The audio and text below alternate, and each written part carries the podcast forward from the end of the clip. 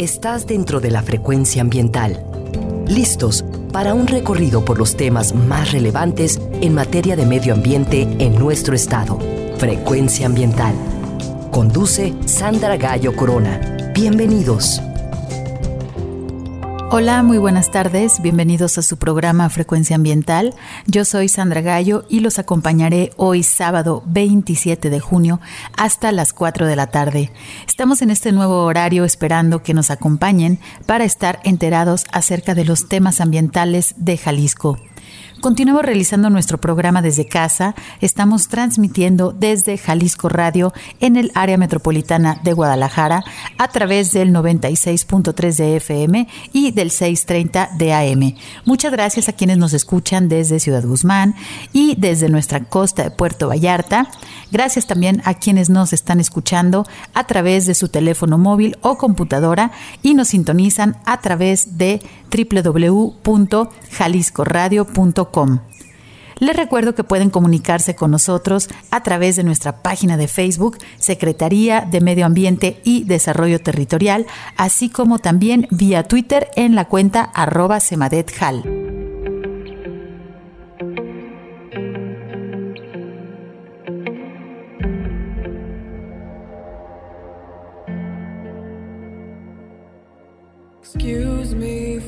While I'm wide eyed and I'm so down caught in the middle.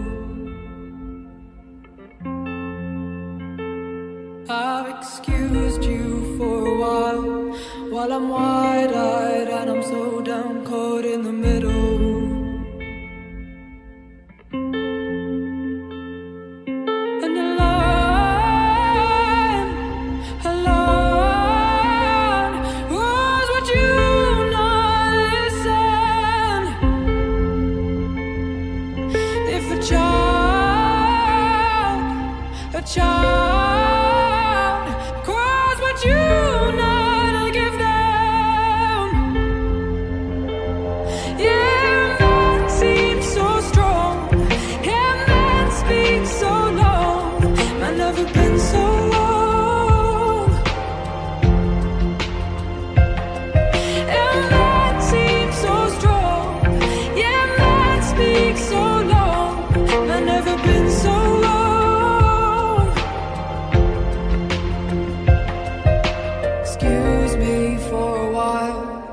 a blind eye with a stare caught right in the middle.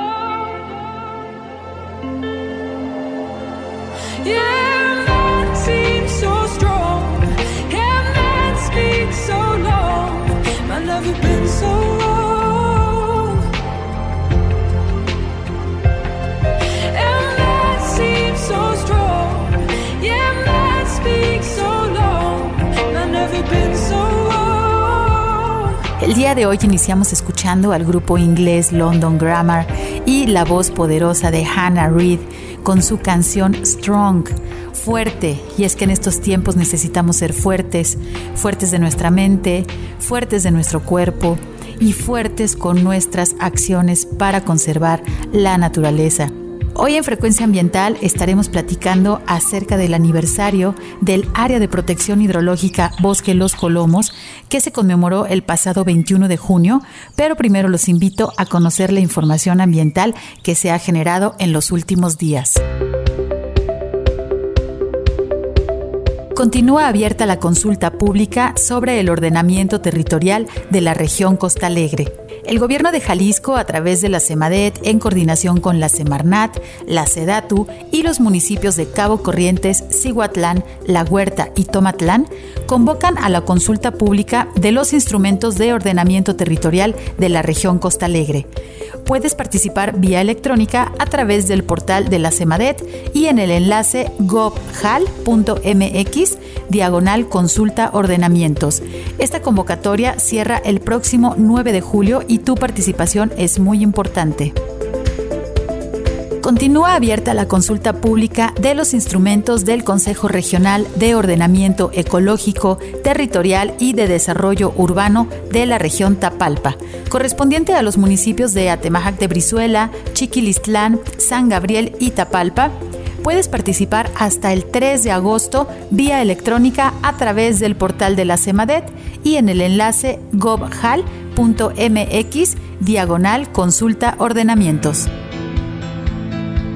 Como parte del plan Jalisco COVID-19, les recordamos que al día de hoy todas las áreas naturales protegidas de Jalisco continúan cerradas hasta nuevo aviso. El gobierno de Jalisco, a través de la CEMADET, participó en la Asamblea General de Regions 4, la red global ambiental que representa a los gobiernos regionales ante la Organización de las Naciones Unidas, la ONU, en los campos de biodiversidad, cambio climático y desarrollo sostenible.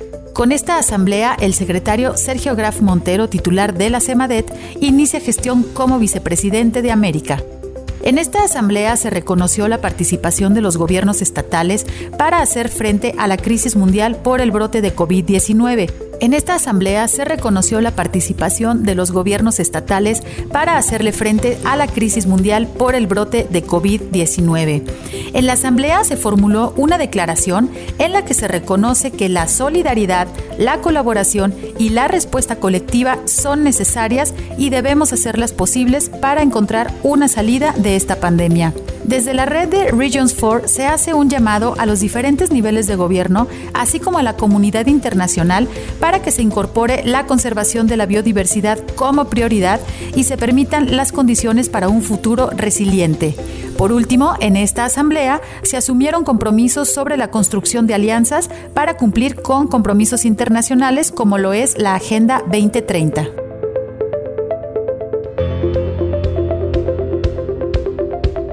Jalisco estamos finalizando la temporada de estiaje. Si bien estamos en espera de que las lluvias se regularicen en todo el estado, se ha realizado un corte de incendios forestales al 11 de junio de este año 2020 se han registrado 536 incendios forestales en 76 municipios, afectando una superficie preliminar de 28 mil hectáreas. Se han combatido 369 incendios en zonas agrícolas y de pastizales. En total, las brigadas han combatido 905 incendios. Entre los municipios con mayor superficie afectada se encuentran Cuautitlán de García Barragán, Mezquitic, Villa Purificación, Tecalitlán y La Huerta. Durante esta temporada de incendios se han monitoreado las principales causas, siendo las actividades agrícolas, las actividades ilícitas, las fogatas y los fumadores las principales causas de incendios. En este año, el número de hectáreas afectadas por el fuego en Jalisco se redujo de 68 mil durante 2019 a 28 mil en este año. También se incrementó el estado de fuerza para la temporada de incendios 2020 con 350 combatientes más en comparación con el año 2019 y se aumentó el presupuesto de 86 millones de pesos del año pasado a 103 millones de pesos. La reducción de incendios forestales permitió que la calidad del aire mejorara. En el 2019 Jalisco tuvo 16 alertas y 4 emergencias atmosféricas. En el año 2020 solo hubo siete alertas y no tuvimos emergencias atmosféricas.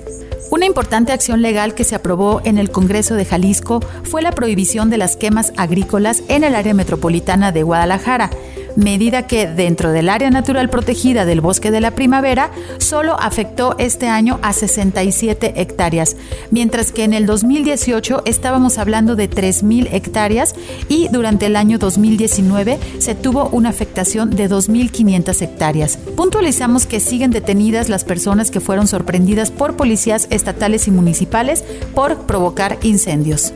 El combate de incendios forestales de esta temporada se representa en 14.498 días hombre de trabajo.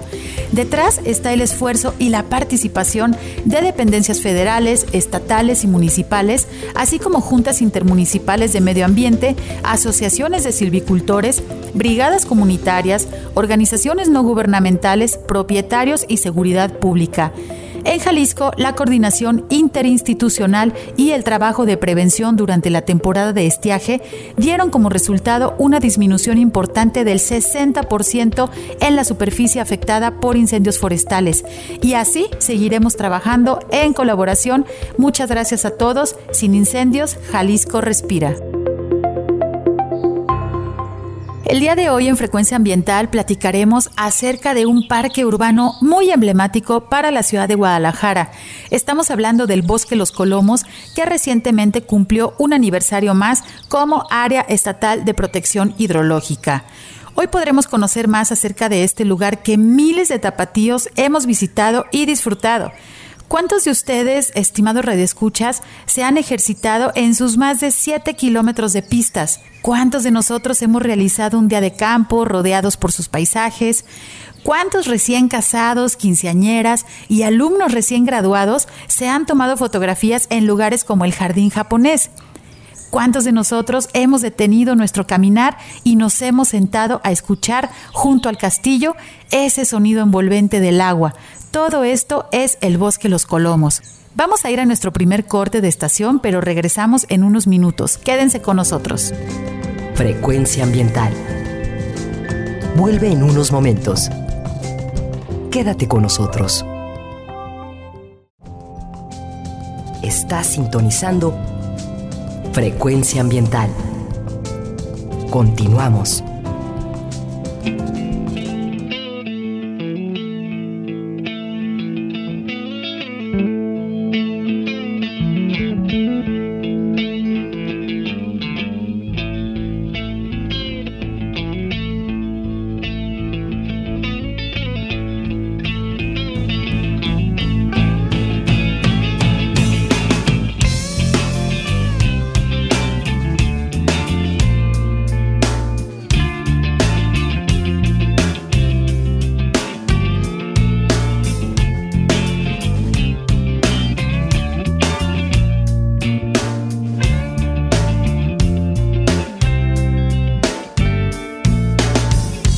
got a bad disease. Off from my brain is where I bleed. Insanity, it seems.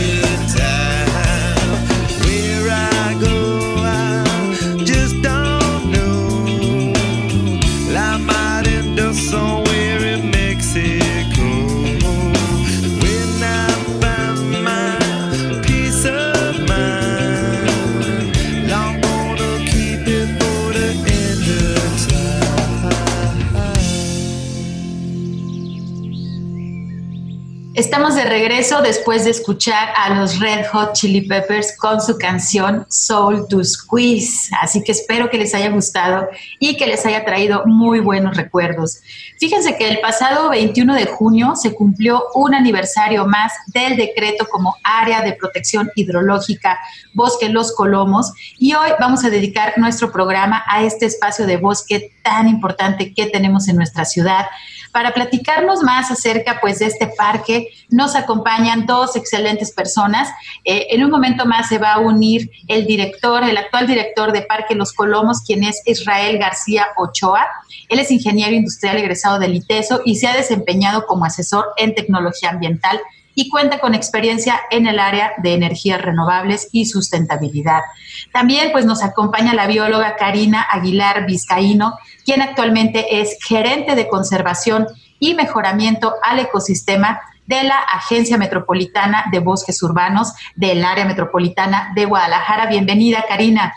Gracias, gracias. Muchas gracias por acompañarnos el día de hoy, pues para platicar acerca de este lugar que, digo, si somos de aquí de Zapopan o de Guadalajara o del área metropolitana, pues hemos oído hablar de este espacio tan rico que extrañamos tanto ahorita, pues parte de nuestra entrevista tiene que ver con cuándo vamos a poder visitarlos, qué vamos a tener que adaptarnos, porque pues es un lugar hermosísimo aquí de nuestra ciudad de Guadalajara. Y pues me gustaría iniciar con la, ahora sí que con el principio. Históricamente, eh, el parque, pues Colomos, ¿qué significa para la ciudad de Guadalajara? Bueno, yo creo que todo, todo tapatío y toda gente que, que aunque no sea Guadalajara, viva aquí en, en, en, la ciudad, en la urbe, tiene conocimiento o ha ido alguna vez al bosque Los Colomos, ¿no? Y como la historia es una de las partes este, débiles mías, te diré que es, es conocer la historia de los lugares, porque si tú llegas, ves un lugar sí, lindo, arbolado, fresco, con bichitos, pero lo que le dio origen a este lugar es muy interesante, pues es desde que se fundó la ciudad en el valle de Atemajac, siempre hubo esta eh, falta de agua, siempre hubo necesidad de conseguir agua. Y se hicieron múltiples esfuerzos de traer de diferentes eh, lugares, mm, pero siempre era un poco complicado. Hay referencias que desde el... Eh, desde 1700 hubo intentos aquí y allá, pero no fue sino hasta fines de 1800 y a principios de 1900 donde se logró concretar el, el hecho de poder usar el agua de los manantiales de Colomos para llevarlo a la ciudad. Entonces, bueno, ya no dejó, dejó de ser un lugar de paso, porque anteriormente era, pues voy de, de Guadalajara a Zapopan y me voy por los colomitos, ¿no? Por el, así se le decía por, por, las plantas estas que hay en, en el arroyo, y así le decían el lugar, por eso se le llama el nombre. Pero al ver que era tan, tan bueno con estos manantiales, pues se generó esta infraestructura para poder surtir a la ciudad de agua y entonces tomó como mayor importancia, ¿no? De principio del siglo XX, vamos a decir. Empezaron todos los preparativos a finales del siglo XIX y en principios del siglo XX se logró esto con el sistema de captación de las aguas a través de unas galerías filtrantes. Era un método muy interesante, ¿no? Incluso en ese tiempo también se construyó lo que es el acueducto, eh, que no está propiamente en Colomos, está afuerito, que lo conocemos ahí como Avenida Acueducto, pero pues era, ahí pasaba un tren o un tranvía, este, el acueducto llevaba el agua, fue un lugar de conexión y de surtir agua a la ciudad. Muy interesante lo que nos platicas, Karina.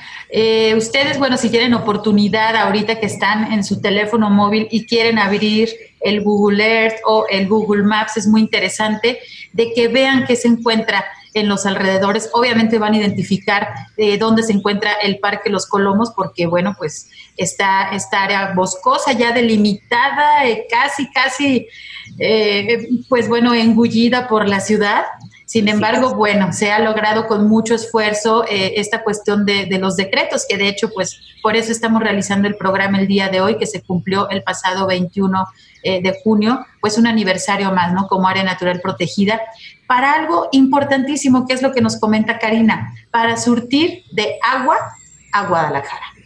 Y las plantas que se tienen ahí, pues de hecho están por ahí nombradas, ¿no? En esta eh, canción eh, de Guadalajara que es pues clásica de mariachi, interpretada principalmente por Vicente Fernández y que conocemos muy bien la letra, ¿no? Y digamos que a todo tapatío pues es como en nuestro, nuestro himno, ¿no? Que sabemos por ahí este, de la hermosa ciudad de Guadalajara.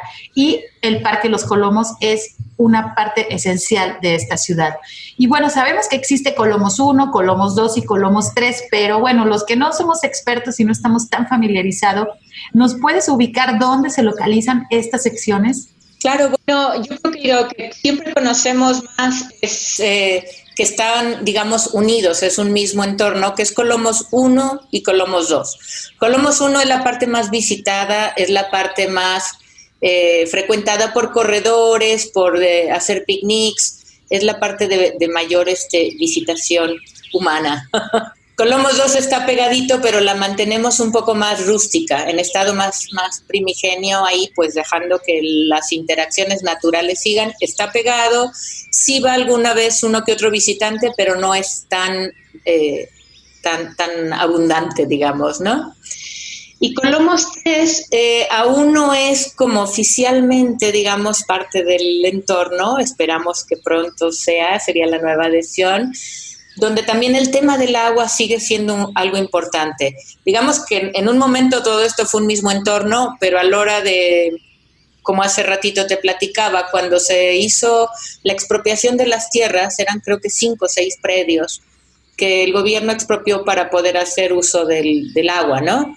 Eh, quedó concentrado pues en lo que actualmente conocemos, que son cerca de 93 hectáreas. Eh, y ahora es la idea de ir expandiendo en estas otras áreas. Colomos 3 está un poquito más adelante, más este, pero va a haber una muy buena conexión, incluso para recorrerlo todo y para poder entenderlo como un, un mismo entorno. Que es esta parte que se encuentra en Avenida Patria y Avenida Acueducto, ¿verdad? Esta última que nos mencionas. Así es, son como unas tres hectáreas más o menos, un poquito más y, este, y bueno, claramente forman parte de la microcuenca. ¿No? Exacto. Y eh, Colomos 1 que nos mencionabas es donde se encuentra esta escuela, ¿verdad? Del CETI. Por ahí es la entrada, el Chaco. El Chaco, el Chaco es la entrada más conocida. Este, uno entra ahí está el CETI, el, eh, entra el Chaco, entra el castillo, muy conocido, a los estanques del agua, a, sí, todo esto. Tenemos tres entradas oficiales en Colomos, esa la, la del Chaco yo creo que es la más conocida. Tenemos otra en Avenida Patria y una un poquito menos frecuentada, pero igual de bonita, que es en, en Paseo del Torreón acá por Colinas de San Javier. Y que esa entrada, bueno, eh, quien guste también de apreciar las actividades de charrería, hay un pequeño lienzo charro ahí, Los Colomos, que también es muy interesante y bueno, tiene actividad, ¿verdad? Así es, así es, continuamente como parte de las, este, eh, ¿cómo podemos decir? Del orgullo tapatío, ¿no? Exacto, es toda una tradición este, este bosque que se ha convertido en un parque urbano. Y bueno, Karina, nos mencionabas hace un ratito de esta parte que la palabra a mí personalmente me encanta, espero que también a nuestro radio escuchas, que es la palabra manantial, ¿no? Que nos, que nos hace imaginarnos, obviamente, que brota el agua, que se encuentra, que es un agua limpia, y entonces si nosotros pudiéramos imaginarnos que el suelo de este parque Colomos es transparente y, pudiéramos observar debajo del bosque, eh, sobre todo pues esta parte de los mantos acuíferos, ¿cómo, cómo veríamos por debajo de, Colomos? Me hiciste pensar en aquellas lanchas con el cristal, con el suelo de, vidrio, ¿no? Que uno puede ver. Y casi, casi aquí se puede ver, o sea, realmente Colomos tiene una característica de un suelo muy especial, porque sabemos, bueno, todos estamos tan conectados, tan conectados que desde el origen de nuestro estado es por la explosión de los volcanes, actualmente la, Sierra de la Primavera, y, y, que deja este tipo de material que conocemos como piedra pómez, que cuando se intemperiza se vuelve el jal, de ahí Jalisco. Entonces, esa es una gran parte del suelo que tenemos en Colomos, este jal, este es un suelo, le llaman eh, franco arenoso, ¿no? ¿Qué características tiene? Pues que es sumamente filtrante. Si tú pones, es una, es una arena que permite la filtración claramente. Entonces, eh, haciendo esta conexión, cuando llueve, que estamos empezando estos tiempos maravillosos de tormentas, y llueve fuertemente, el bosque en la primavera funciona como una esponja. Atrae toda esa agua, la trae a la zona, sobre todo esta del Bajío, que es una gran esponja de, suelo. Y alrededor de, por cinco años, esa agua que llovió hace cinco años brota en el suelo de los manantiales, en, en los mantos acuíferos de Colomos. Esa es, esa es la magnitud de cómo estamos conectados. Entonces, a veces no tenemos idea de cuando abrimos una llave de dónde llegó esta agua. Sabemos que llovió cerca de cinco años atrás y pasó por estos suelos y enriquecen estos mantos que de alguna manera tenemos este tipo de suelo especial ahí para contenerlos. Ahí brota el agua limpia, tenemos eh, arroyitos, arroyos impecables, y muchos manantiales, uno puede acercarse y está brotando el agua de, las plantas. Es una, es una belleza, ¿no? O sea, claramente me hiciste pensar en este suelo transparente y pudiéramos ver cómo se está comportando el agua bajo nuestros pies. Es que, wow, qué bonito, porque eh, no nada más es de que pasemos nosotros y vemos árboles y a la noche huele rico y está el clima un poquito más fresco en, en las colonias que, que rodean este parque, sino es importante el saber por qué está ahí ubicado un bosque y en los alrededores no. Y luego esta parte, esta parte también subterránea que nos platicas, Karina, que es muy importante, todo eh, cómo se está dotando de agua y sobre todo la conexión que se tiene con el bosque de la primavera, que es lo que les comentaba, si pueden abrir eh, su mapa en su celular y ven el Google Maps, el Google Earth, pueden ver que realmente está muy cerca, está el bosque, el macizo montañoso volcánico de bosque de la primavera, y también la parte del Bajío que nos menciona Karina y cómo realmente la distancia no es mucha hacia el bosque de los Colomos y cómo toda esta agua, entonces imagínense que obviamente si se pone todo un suelo de concreto, pues el agua va a correr, es más, va, a ocasionar daños, ¿no? Y eso lo saben muy bien nuestros compañeros de protección civil eh, cuando se hacen ese tipo de obras, pero al momento de que dejamos también el suelo de, bueno, natural, digamos, el suelo tal cual, no concreto, pues se hace esta filtración por nuestro suelo jaloso, ¿no? Que es lo que nos acaba de comentar Karina y que bueno, ya hemos aprendido varias cosas en estos pocos minutos que llevamos del programa. Eh, Karina, muchas gracias. Eh, ¿Tú sabes cuántos litros de agua se extraen de este del acuífero del bosque de los Colomos y a dónde va esa agua?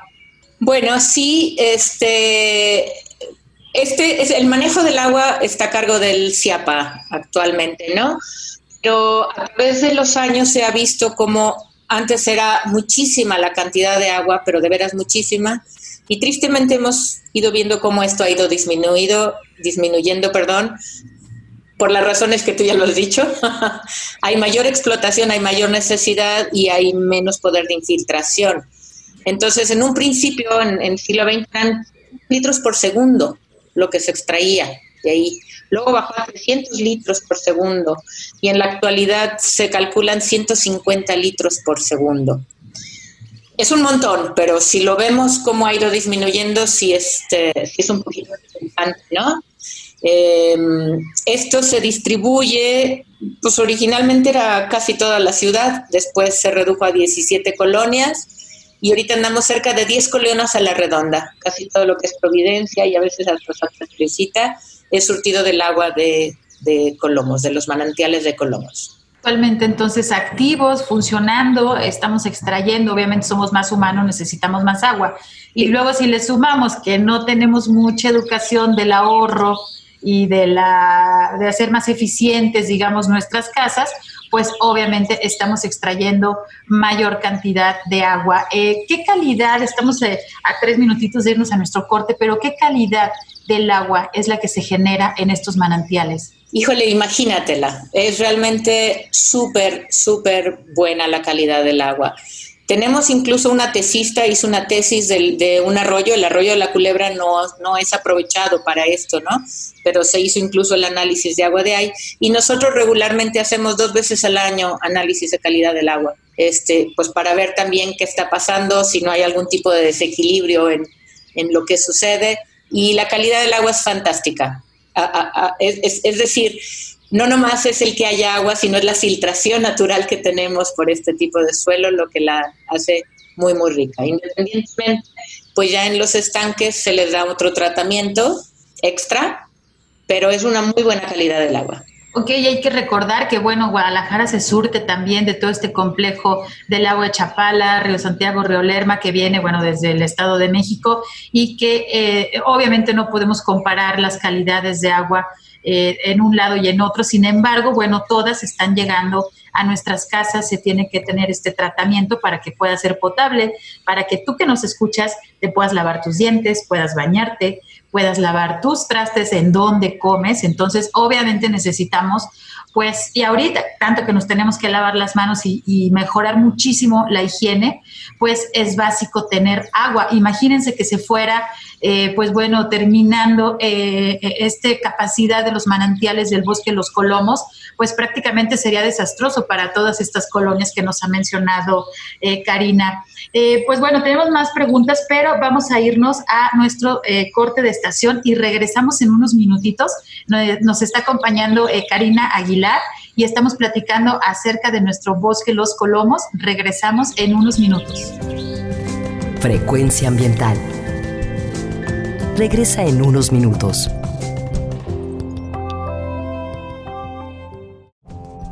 Estamos en la misma frecuencia Frecuencia ambiental. Seguimos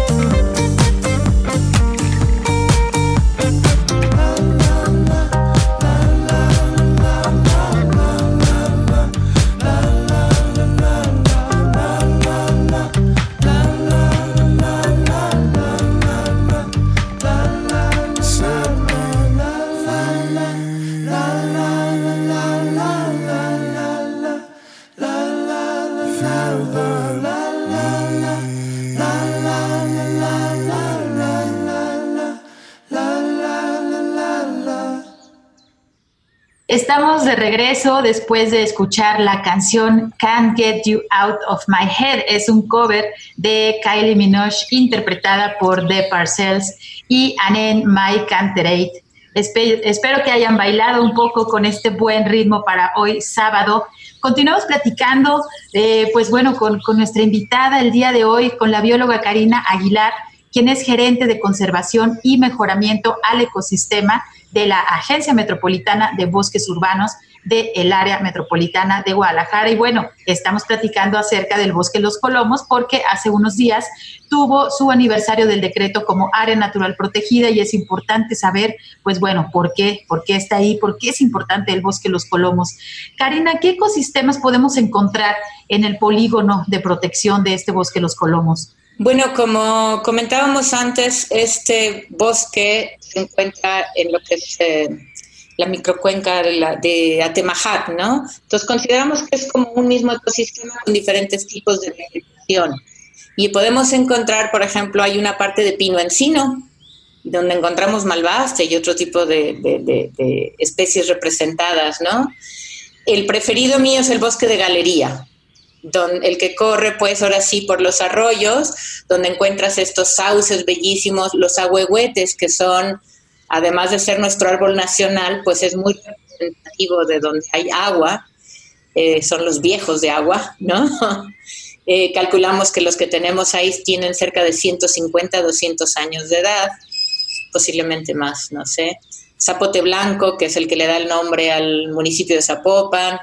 Eh, bueno, el bosque de Galoría es como un pequeño este, bosque de duendes, ¿no? A mí me gusta mucho. También tenemos el bosque espinoso, que a veces no, no le damos la importancia que tiene, pero pues tenemos esta maravilla del mezquite y del guamúchil, que son verdaderos oasis para la fauna y este, unos excelentes fijadores de nitrógeno al suelo y demás, ¿no?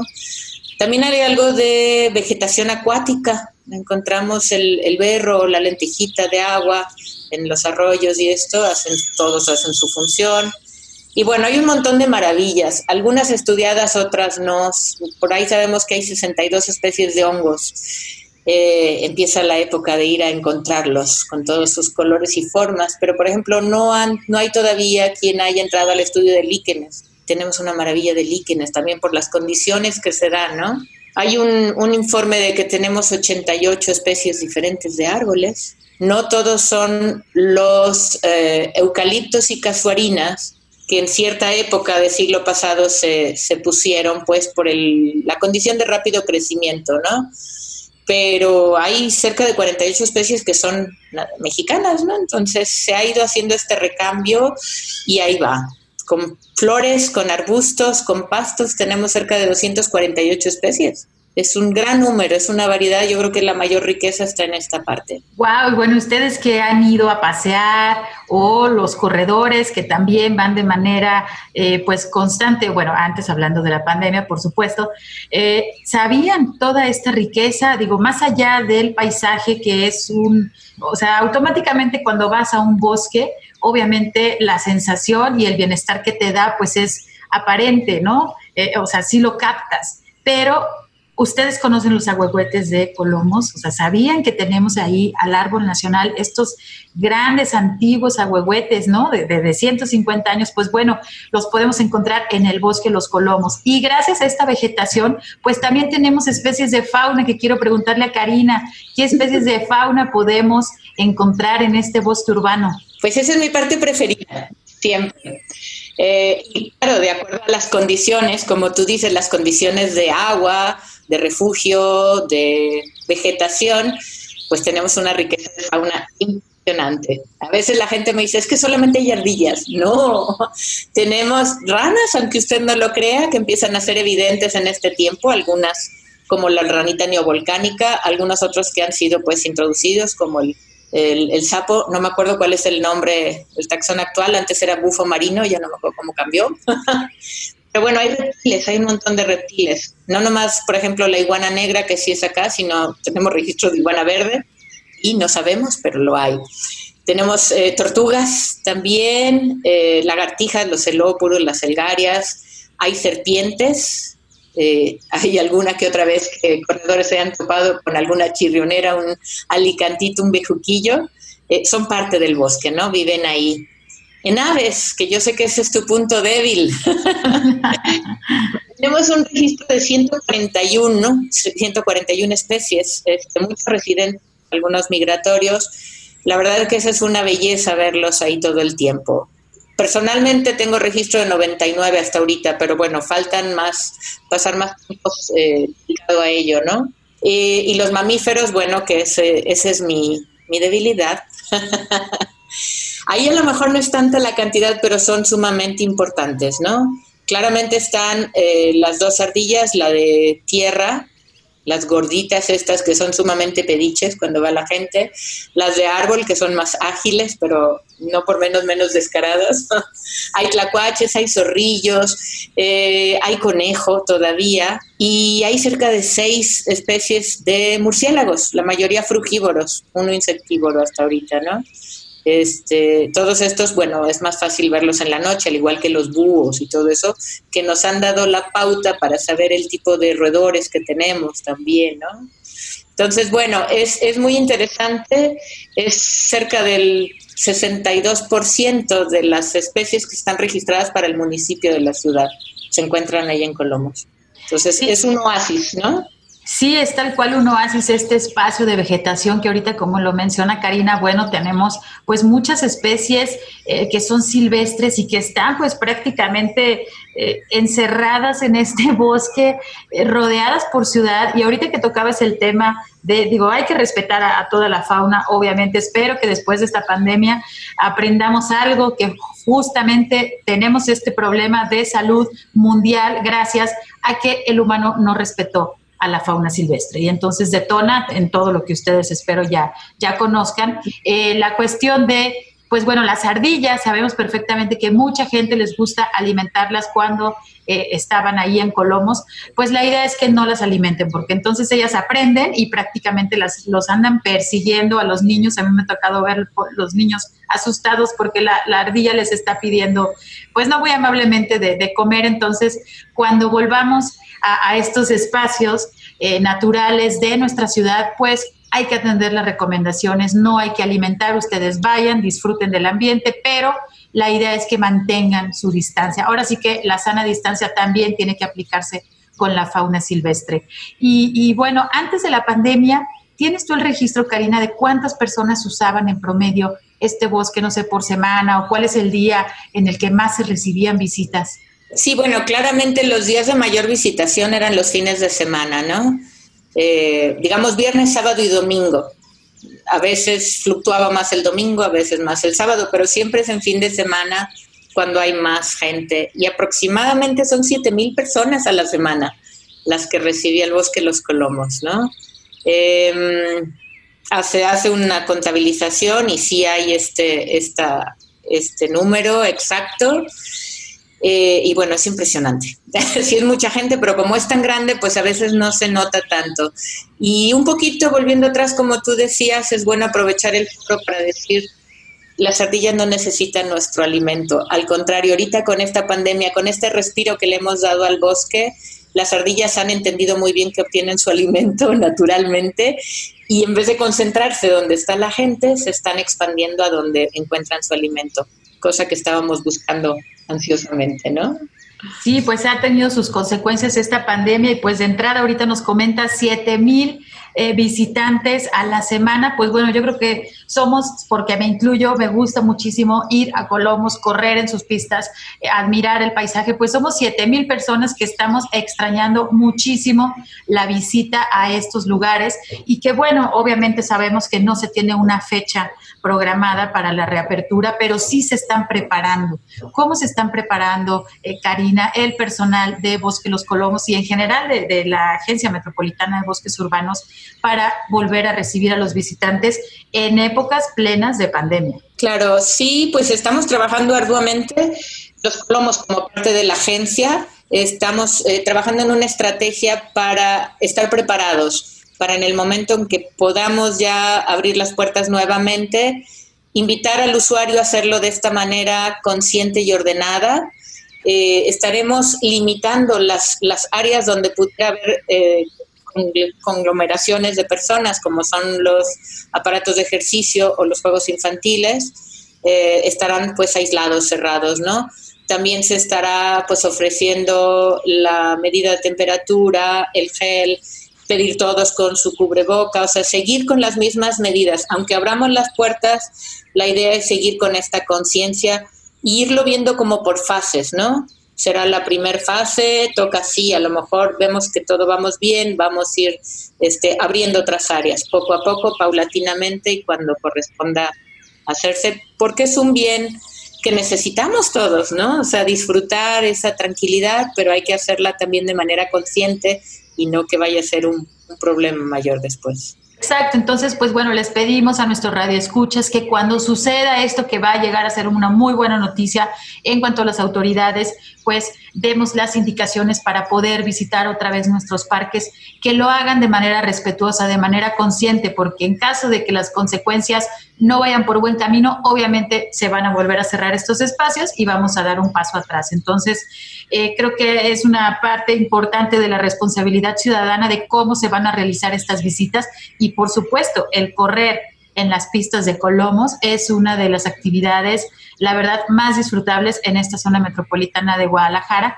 Y bueno, estamos ya a tres minutitos de cerrar, pero no quiero eh, despedir nuestro programa sin que nos platiques un poco, Karina, de cuáles son las actividades que se realizan eh, de educación ambiental, porque Colomos, es importante que ustedes sepan, es uno de los dos centros de Educación y Cultura Ambiental comprometidos con el ambiente con esta certificación de la Semarnat. Y bueno, Colomos es uno de ellos. Entonces, hemos tenido muy buenos comentarios acerca de los campamentos nocturnos. Los chicos quedan fascinados porque no es lo mismo estar en el bosque de día que de noche. Entonces, estamos a dos minutitos de cerrar, pero Karina, platícanos un poco, por favor. Bueno, sí, eh, la invitación está para que se acerquen al Centro de Educación y Cultura Ambiental, el SECA. Ofrecemos un montón de cosas, los senderos interpretativos, que es una maravilla, es día, eh, lo que son los campamentos, los campamentos educativos pueden ser solicitados por grupos de 20 personas y este y se atienden también con cena, fogata, recorrido, siempre con un tema educativo, ¿no? Y el recorrido nocturno, que yo digo que es una de las joyas que tenemos, eh, siempre son con temáticas, siempre voy a recomendar, a recomendar el Día de Muertos, con el tema cultural es fantástico. Estamos consignados a no decir una palabra acerca de lo que vemos porque hay que vivirlo. Y bueno, eh, lo que tú te referías son los cursos de verano. Los cursos de verano son tradicionales, son bellísimos. En este verano estamos optando por otras opciones. Eh, normalmente tenemos dos y son actividades durante la semana en el día y finalizan con este campamento también donde hay fogata, donde se les da la cena, el recorrido siempre es temático, especial. Y bueno, seguimos con más actividades. Los espacios Cultura del Agua se hacen en todos los eh, parques de la agencia, justamente para la gente que tenga conciencia acerca del uso del agua.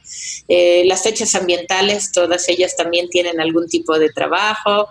Bueno, y gratuitamente, sin que pase, ofrecemos lo que es un INJA, una introducción histórica ambiental de los lugares a donde te acercas. Este, hay mucha cosa que ofertar, es cosa nomás de que se acerquen con nosotros al SECA y estamos encantados para poderles mostrar las maravillas de Colomos y de los otros parques de la agencia. Muchas gracias, Karina. Pues bueno, quedaron muchos eh, temas por ahí pendientes, pero eso da puerta a que pues tienen ustedes un micrófono abierto aquí en Frecuencia Ambiental. Ahora sí que es su programa también. Eh, nos interesa mucho saber acerca de estos temas de nuestros bosques urbanos, específicamente ahora pues del, del bosque Los Colomos. Estamos en la parte final de nuestro programa Frecuencia Ambiental. Nosotros continuamos respetando la sana distancia y seguimos produciendo desde casa. Sabemos que la situación pues no es fácil y les pedimos que se cuiden mucho, que cuiden a las personas que los rodean y que ayuden a reducir las consecuencias de esta pandemia ocasionada por el coronavirus SARS-CoV-2. Muchísimas gracias a nuestra invitada Karina Aguilar, quien, quien nos acompañó el día de hoy. Gracias, Karina. Gracias, de veras. Este, un gusto compartir con ustedes. Gracias, Sandra, de veras un placer eh, hablar de, de estos temas que nos apasionan tanto a las dos. Muchísimas gracias también a Marco Barajas por su apoyo en la grabación de nuestro programa. Soy Sandra Gallo y les agradezco mucho su escucha. Que tengan muy buen fin de semana. Los esperamos el próximo sábado a las 3 de la tarde. Por hoy ha sido todo en Frecuencia Ambiental. Te esperamos el próximo sábado a las 3 de la tarde para seguir explorando los temas relevantes del medio ambiente de nuestro estado y más allá. Frecuencia Ambiental, una coproducción de la Secretaría de Medio Ambiente y Desarrollo Territorial y JB Jalisco Radio. Hasta entonces.